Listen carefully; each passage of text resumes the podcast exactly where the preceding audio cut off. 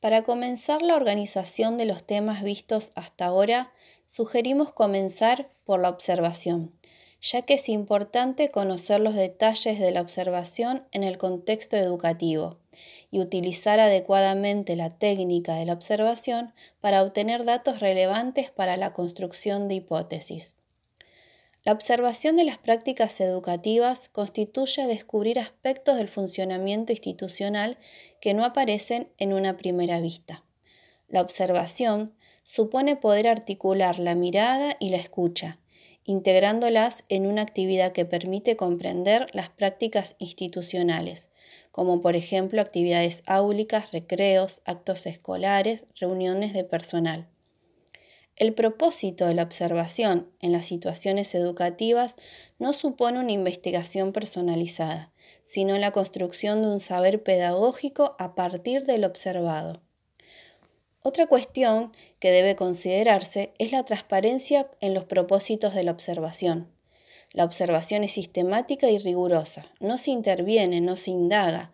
El observador no participa para modificar el ambiente, a pesar de que ya al ingresar el observador modifica ese ambiente.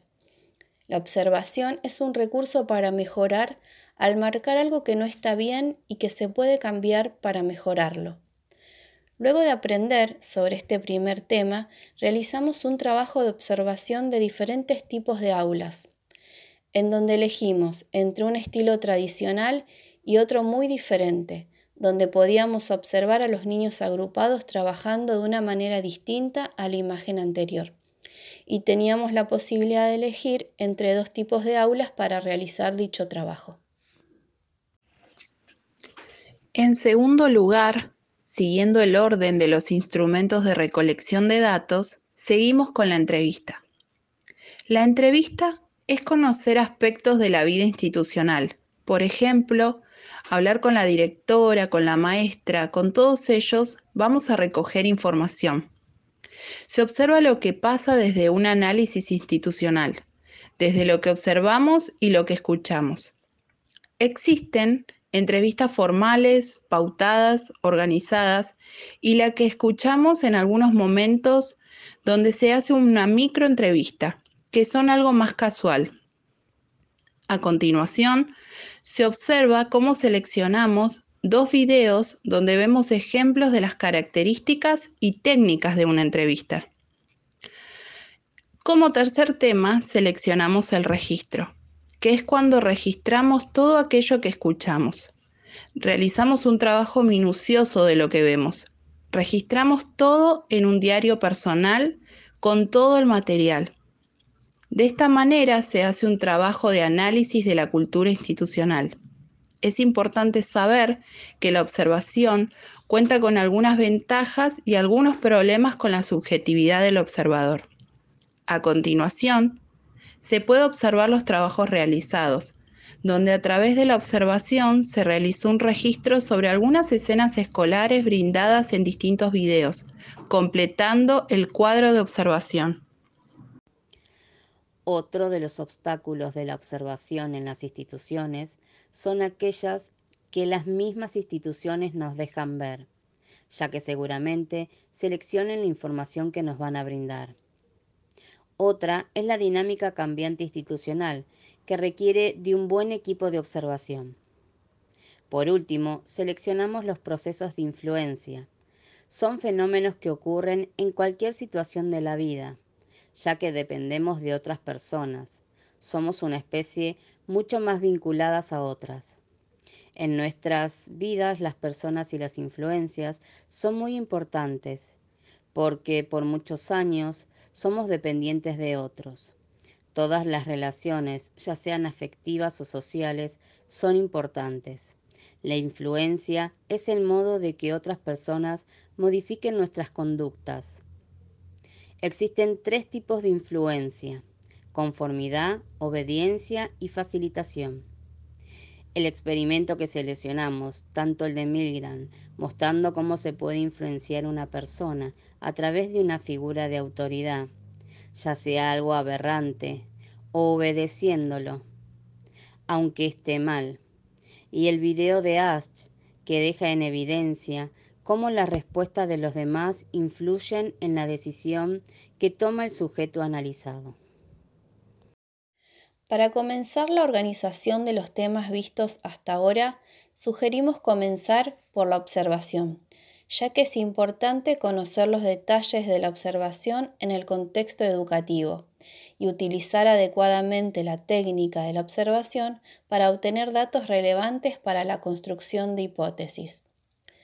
La observación de las prácticas educativas constituye descubrir aspectos del funcionamiento institucional que no aparecen en una primera vista. La observación supone poder articular la mirada y la escucha, integrándolas en una actividad que permite comprender las prácticas institucionales, como por ejemplo actividades áulicas, recreos, actos escolares, reuniones de personal. El propósito de la observación en las situaciones educativas no supone una investigación personalizada, sino la construcción de un saber pedagógico a partir del observado.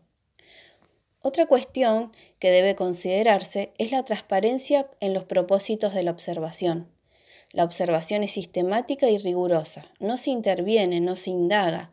El observador no participa para modificar el ambiente, a pesar de que ya al ingresar el observador modifica ese ambiente. La observación es un recurso para mejorar al marcar algo que no está bien y que se puede cambiar para mejorarlo. Luego de aprender sobre este primer tema, realizamos un trabajo de observación de diferentes tipos de aulas, en donde elegimos entre un estilo tradicional y otro muy diferente, donde podíamos observar a los niños agrupados trabajando de una manera distinta a la imagen anterior. Y teníamos la posibilidad de elegir entre dos tipos de aulas para realizar dicho trabajo. En el segundo cuatrimestre comenzamos viendo el tema sobre las instituciones de existencia. A través del texto de Lucía Garay fuimos aprendiendo cuáles eran las instituciones de existencia y las de producción las instituciones de producción son aquellas que tienen como objetivo la producción y comercialización de bienes materiales. Sin embargo, las instituciones de existencia, su continuidad no depende de la producción de un bien material, sino que tiene un papel importante dentro de la sociedad y es esencial para los sujetos. La autora también plantea que hay cuestiones importantes para ese análisis. Ella dice que hay dificultades al acercarse a una institución, en primer lugar, por el corpus teórico y metodológico del análisis institucional, que es muy diverso, y además la resistencia del objeto organización por dejarse conocer.